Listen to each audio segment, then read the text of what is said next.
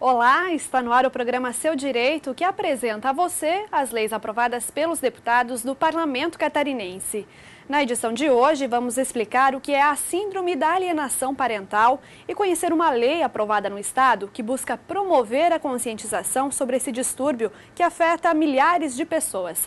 No estúdio, a psicopedagoga Márcia Silva nos traz detalhes sobre os reflexos negativos que a alienação parental traz para a rotina de muitas famílias. Ela também nos dá dicas de como enfrentar o problema, inclusive no ambiente escolar. Fique com a gente, o programa Seu Direito já está começando.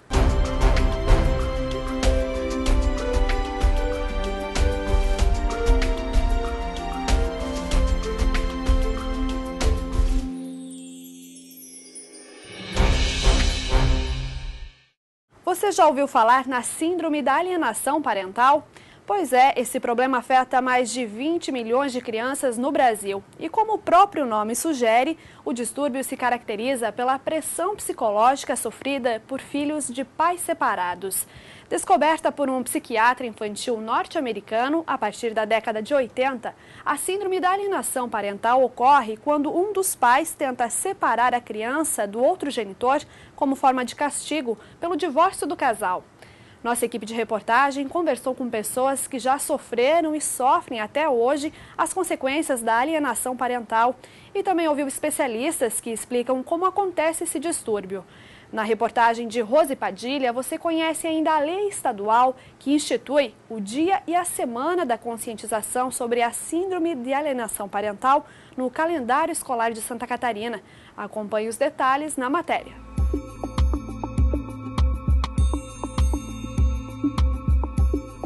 Descrita como um distúrbio pelos psiquiatras, a síndrome da alienação parental surge principalmente no contexto de disputas pela guarda e custódia da criança.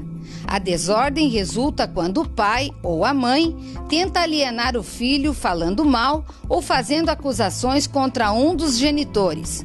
De forma deliberada ou inconsciente, a tentativa é de afastar a criança da convivência do pai ou da mãe. O psiquiatra norte-americano descobridor da síndrome, Richard Gardner, descreveu o fenômeno como uma preocupação por parte da criança com a crítica e a desaprovação de um dos pais. De acordo com Gardner, a síndrome é caracterizada por um conjunto de diversos sintomas que aparecem na criança. Entre eles estão campanha de difamação e ódio contra o pai ou a mãe afirmações fortes de que a decisão de rejeitar o genitor-alvo é só da criança, fenômeno conhecido como pensador independente, e difamação não apenas do genitor, mas direcionada também à família e aos amigos dele. O documentário A Morte Inventada, de Alain Minas, mostra o drama de pais e filhos que tiveram seus elos rompidos por uma separação conjugal mal conduzida vítimas da alienação parental. Os pais testemunham seus sentimentos diante da distância por anos de afastamento de seus filhos. Os filhos que na infância sofreram com esse tipo de abuso revelam de forma contundente como a alienação parental interferiu em suas formações, em seus relacionamentos sociais e, sobretudo, na relação com o genitor alienado. Entre personagens da vida real estão Rafaela e João Carlos, filha e pai. Rafaela conta que enquanto o casamento dos pais deu certo, a convivência da família era de harmonia e a relação entre mãe e filha maravilhosa. Com a separação dos pais, Rafaela diz que quando estava com o pai, era obrigada a esconder da mãe os momentos felizes que passava na companhia dele.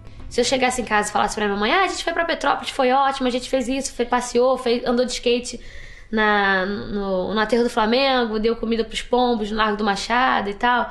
Se, se chegasse feliz assim em casa, eu lembro que era, era uma coisa difícil de falar com a minha mãe que tinha sido legal. Então a gente já chegava, eu lembro de já chegar assim com a cara fechada, achando que tinha sido um saco o dia. Já falava pra, pra minha mãe que, ai, que saco tá com meu pai, sabe? Mas no fundo nem era isso, mas parecia que eu tinha uma eu tinha que ter uma certa cumplicidade com a minha mãe E se eu achasse legal sair com meu pai, era como se eu estivesse traindo a minha mãe, sabe?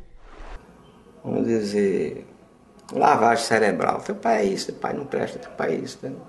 Eu já ouvi dizer para mim que eu não presto, entendeu? Em e-mail ele dizer coisas que não deveria nunca um filho se dirigir ao pai para nesse sentido. Então, é engraçado porque eu tive uma mãe muito maravilhosa, sabe? Assim, da deu bebezinha até, sei lá, minha adolescência toda. Minha mãe era tudo assim para mim, sabe? Então, eu lembro do quanto ela era carinhosa, do quanto ela era cuidadosa, de tudo isso. Então, eu tive realmente uma mãe muito maravilhosa.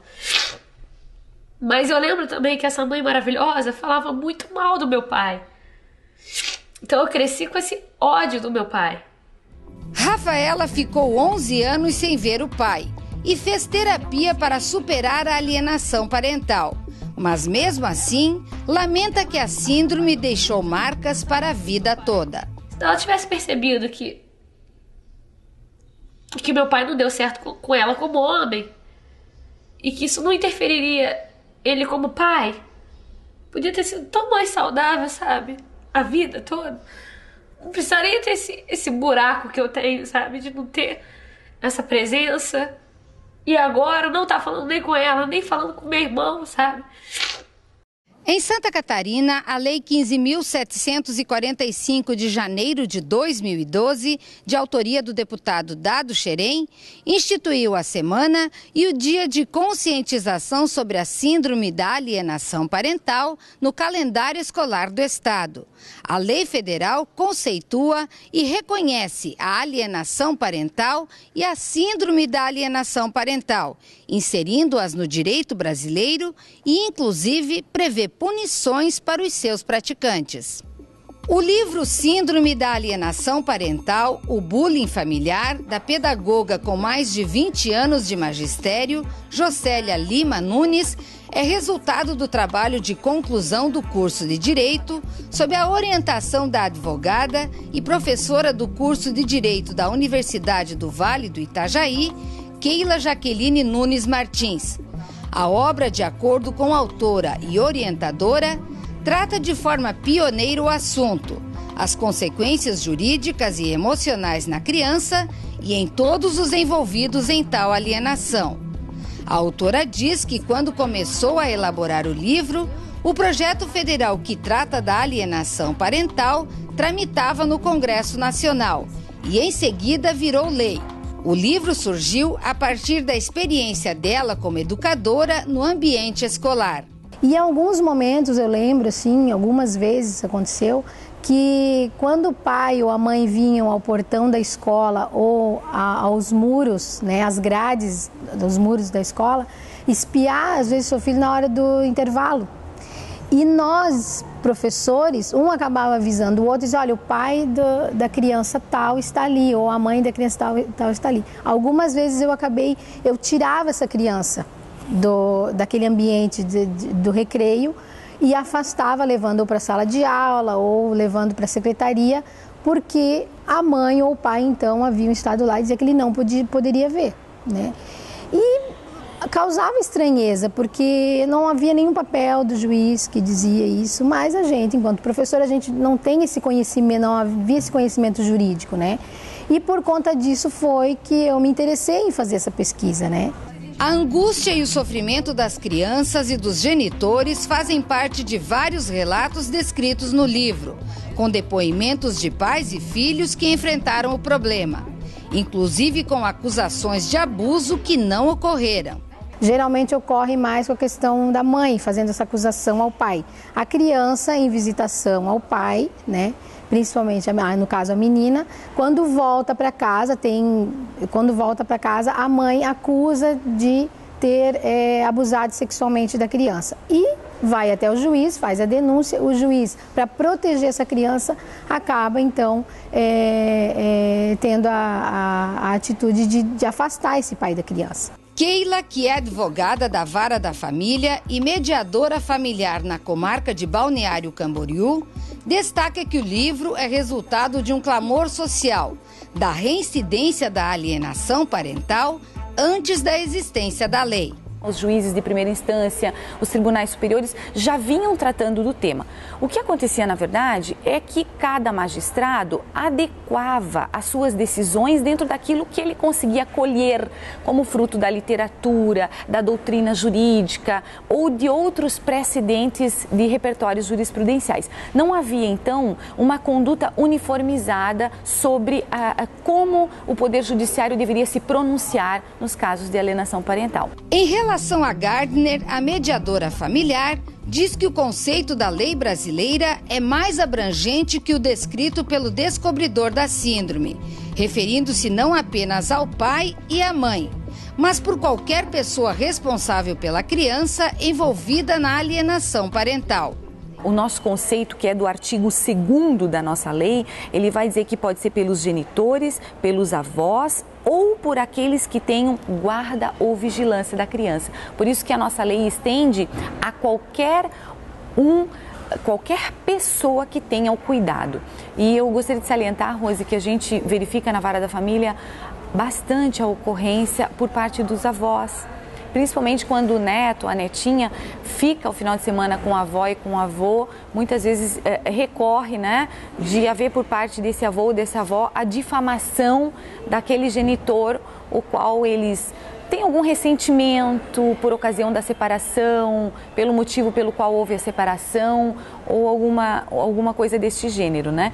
Segundo dados do IBGE, no Brasil, mais de 20 milhões de crianças sofrem com alienação parental. Os números correspondem a um terço da população infantil do país.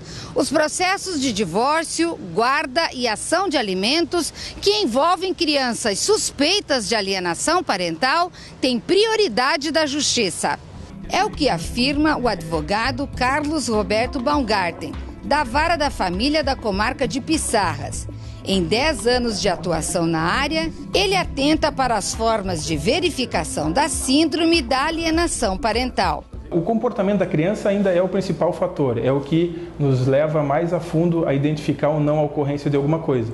Mas a gente já teve em casos práticos é, condições de identificar alienação parental por outros meios, como a internet. Então nós tivemos casos em que uma mãe estava com a guarda, mas mandava diariamente e-mails para o, seu ex-cônjuge, seu ex-marido, informando que ela não deixaria ver, eh, ver, os filhos, que o objetivo dela era angariar a pensão alimentícia, que ela iria infernizar a vida dele. Então a gente coletou ali sete oito e-mails, levou para o juiz, o juiz, tomando conhecimento daquele caso, decretou ali a suspeita de, de ocorrência de alienação parental e é, priorizou o processo. E a outra situação é a mensagem celular recebida com, com frases que que a outra parte está impedindo o convívio da criança com um dos pais, a pessoa pode a, levar aquele celular com aquela mensagem no cartório de, de, de, de no tabelionato da cidade para que seja feita uma escritura pública é, onde o cartorário vai relatar o que ele está vendo, que ele no dia tal, na hora tal, ele está vendo o celular daquela pessoa que recebeu uma mensagem com o seguinte conteúdo. E essa ata notarial poderá ser usada num processo para instruir ele e identificar a alienação parental. O autor da lei, deputado Dado Xerém, diz que o objetivo da semana e do Dia Estadual de Conscientização sobre a Síndrome da Alienação Parental é o de apoiar e valorizar a realização de encontros, estudos e debates relacionados a essa síndrome. É aquela história também de uma criança que tem problema de visão e vai para a escola e é a professora que acaba descobrindo é, tem um problema de surdez e quem acaba descobrindo é a professora. E assim também. Nós estamos chamando atenção para a necessidade de se debater isso. Como todas as outras é, é, doenças do mundo moderno, a gente quer também que as pessoas saibam o que está acontecendo. É, que as crianças possam falar o que acontece dentro de casa, o, o, que os professores possam saber, que os pais possam saber o que está acontecendo e o quão isso é prejudicial para uma criança. Então, essa, essa é a necessidade e a importância desse debate. O vereador de Pissarras, Maurício Cash, que foi o autor da lei municipal sobre alienação parental, criada antes mesmo da lei estadual, fala sobre a importância da lei para Santa Catarina. Com a lei, com a criação dessa semana e do dia sobre essa a conscientização sobre essa síndrome, as pessoas puderam e tiveram a oportunidade de saber do que se trata e principalmente saber que existe uma lei federal que ampara aquela pessoa que está sofrendo. E principalmente, não só o genitor que a, que a lei traz, que sofre, mas o grande sofrimento que se traz com esses atos praticados pelo genitor, por um ou por outro, às vezes pelos avós ou por aqueles que detêm a guarda da criança, o grande, o sofrimento maior recai sobre a criança, sobre o adolescente. O publicitário Fernando Garcia diz que sofreu durante seis anos com a síndrome da alienação parental. Quando se divorciou da primeira mulher com quem teve um filho, hoje com 10 anos de idade, diz que desde o início do divórcio, quando a criança tinha apenas 3 anos, a mãe do menino agia de diversas formas para evitar a convivência entre pai e filho. As visitas regulamentares autorizadas pela Justiça não eram cumpridas pela mãe. E para que o menino que mora em São Paulo pudesse passar com o pai as férias escolares e as datas festivas, como Natal, Fernando lembra que sempre precisou recorrer a liminares judiciais por muitas vezes, mesmo com a visita regulamentada, com o processo de, de, de ação judicial para regulamentação de visitas, eu tive que entrar com, com medida cautelar para poder retirar meu filho na residência da mãe. E isso não aconteceu nenhuma, nem duas, várias vezes, né? Porque muitas das vezes é, ela já programava antecipadamente, já, já, sabendo que eu estaria lá, ou seja, eu morando em Santa Catarina, meu filho em São Paulo, eu viajava 600, 700 quilômetros para ir buscá-lo e de repente ele já tinha um compromisso marcado que nem ele sabia que eu estaria indo lá naquela ocasião. Ou seja, ela já tinha programado parque, algum outro evento, alguma coisa que ele é uma criança, né? Então uma criança ela fica feliz de estar de, de tá saindo, passeando e de repente ele nem sabia que eu estaria lá na, naquela ocasião para retirá-lo, né? Porque os contatos eram muito privados também, né? Para o pai Fernando, um dos momentos mais dramáticos dos seis anos de alienação parental foi quando ele descobriu que a mãe iria embora do Brasil com o filho. Por várias vezes eu tentei perguntar para ele o que estava acontecendo, ele falou que infelizmente não poderia falar, que a mãe dele tinha proibido ele de falar. E eu respeitei a vontade dele, porém ele é muito esperto, uma criança muito inteligente, muito esperta. É, conversando com ele eu falei, vamos brincar um pouquinho é, você não pode falar, mas escrever você não está privado, né? E ele fez, deu uma olhadinha para mim, pegamos um papel e uma caneta, com o meu compromisso que ao final nós queimaríamos esse papel e ninguém ficaria sabendo, era somente entre a gente. E ele me expôs e escreveu tudo, que eu tinha feito uma autorização na ocasião para ele ir conhecer a Disney, mas que ela utilizaria essa, essa mesma autorização para sair do país e morar no exterior. Então é, ele estava muito assustado e ao final dele escrever tudo isso, rasgamos, queimamos o papel.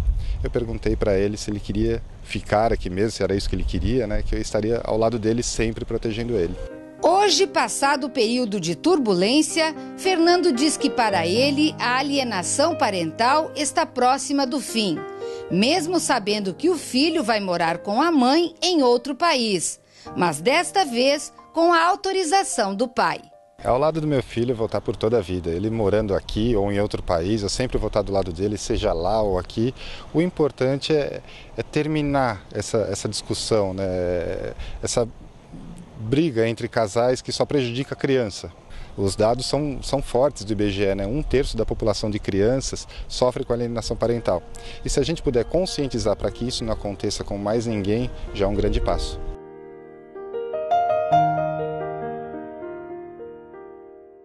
E depois de acompanhar as histórias e relatos de pessoas que sofreram os traumas causados pela síndrome da alienação parental, nós continuamos falando sobre esse assunto no próximo bloco. No estúdio, a psicopedagoga Márcia Silva vai trazer mais informações e dicas de como enfrentar esse problema quando ele afeta a sua família e prejudica inclusive o relacionamento dos filhos na escola. Não saia daí, um instante só e a gente já volta. Música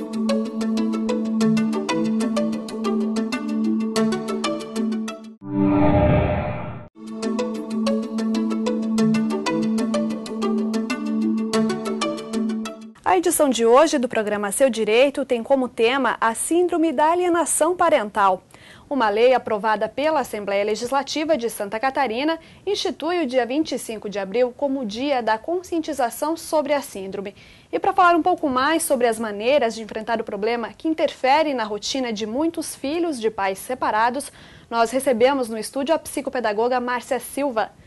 Márcia, muito obrigada pela sua participação no nosso programa. Como a gente acompanhou na reportagem, são diversos os problemas psicológicos causados para os filhos de pais separados nesse processo, nessa síndrome de alienação. E na escola, quando que as crianças começam a apresentar os sinais de que estão sendo vítimas dessa prática?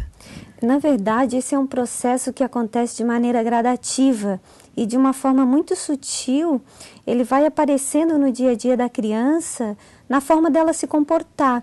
É, ela se torna um pouco mais distante do aprendizado, mais desconcentrada. É, em alguns momentos, algumas crianças se tornam também um pouco agressivas, porque na verdade elas se sentem culpadas pela situação. Então não fica claro para a criança se a separação foi culpa dela, se ela poderia ter evitado esta situação ou não, e também porque ela se sente dividida entre o amor da mãe e o amor do pai. Ela não sabe se está correto, então, ela dizer para a mãe que ama o pai e vice-versa. Então, no dia a dia, a criança vai se tornando um pouco mais distante das atividades, e com o tempo ela passa a ter uma dificuldade de aprendizagem, porque ela se distrai facilmente do, do contexto, do conteúdo, da fala do professor. E então, com o passar do, do tempo, ela vai se tornando uma criança que tem dificuldade de aprender.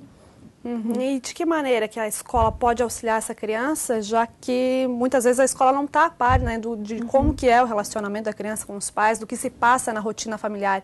Então, como que a escola pode agir de forma a contribuir para a criança nesse processo? Na verdade, a escola ela tem que estar muito atenta a todos os sinais.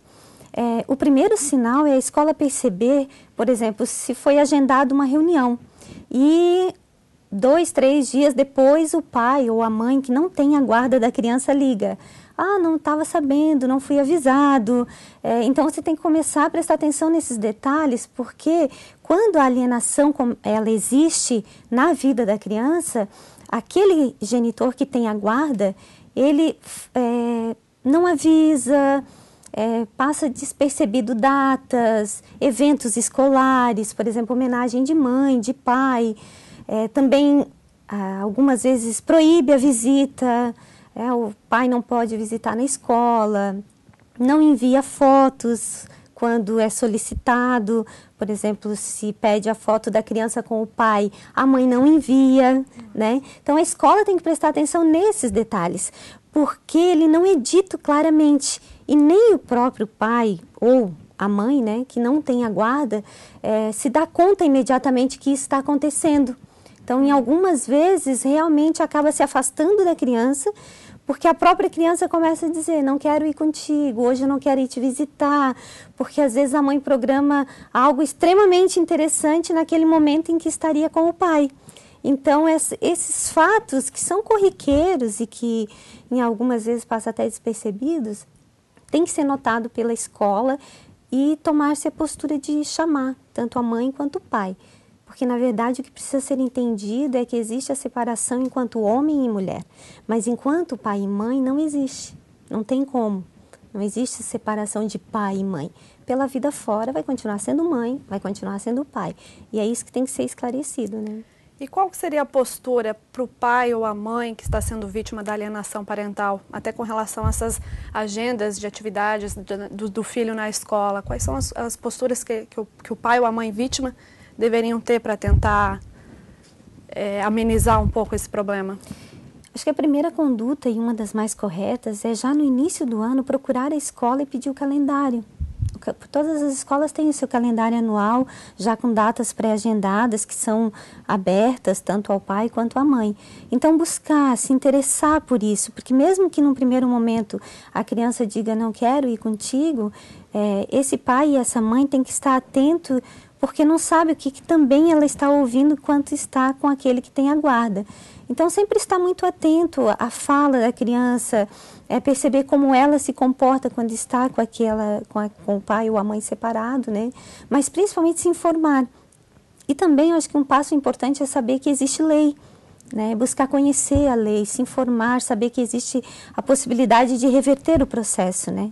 Uhum. E essa síndrome da alienação parental, ela pode acarretar problemas futuros também, não só na fase da infância, mas futuramente, caso não seja detectado a tempo essa síndrome? É, com certeza ela traz sequelas é, para toda a vida. Porque essa, essa criança ela vai se tornar um adolescente, é, como eu já te falei, com algumas dificuldades de relação com as pessoas, até de confiar nas pessoas, porque é, precisa ser entendido que é como se é, acontecesse uma quebra de confiança. De repente, aquele adulto que a criança tinha como um foco de confiança, alguém com quem ele poderia contar, o herói, a heroína da vida dele, de repente esse papel é meio que desfeito né, com a alienação. E pela vida fora, isso não fica estabelecido. Quando, é, é, na juventude, alguns filhos até buscam buscam conhecer melhor o pai ou a mãe, que ficam às vezes anos afastados, né? Mas com certeza pela vida fora essa criança vai ter, vai se tornar um jovem com dificuldade de relação com as pessoas, de se relacionar socialmente, né? Uhum. E no ambiente escolar, vocês têm muitos casos de, de, alienação parental já foram detectados? Na verdade, com o nome alienação parental é um termo que há dois, três anos que se discute este tema alienação, né? Mas numa maneira muito sutil no dia a dia é, existem muitos casos, muitos, porque são programações é, que vão acontecendo devagar, né, e vão se intensificando com o tempo, mas nas escolas, com certeza, é, tem muitos casos. Uhum. E quais são as dificuldades, principais dificuldades ou limitações que vocês enfrentam ainda para enfrentar esse problema dentro da, da escola, da sala de aula? É a própria falta de informação ou de divulgação do que, que se trata a síndrome?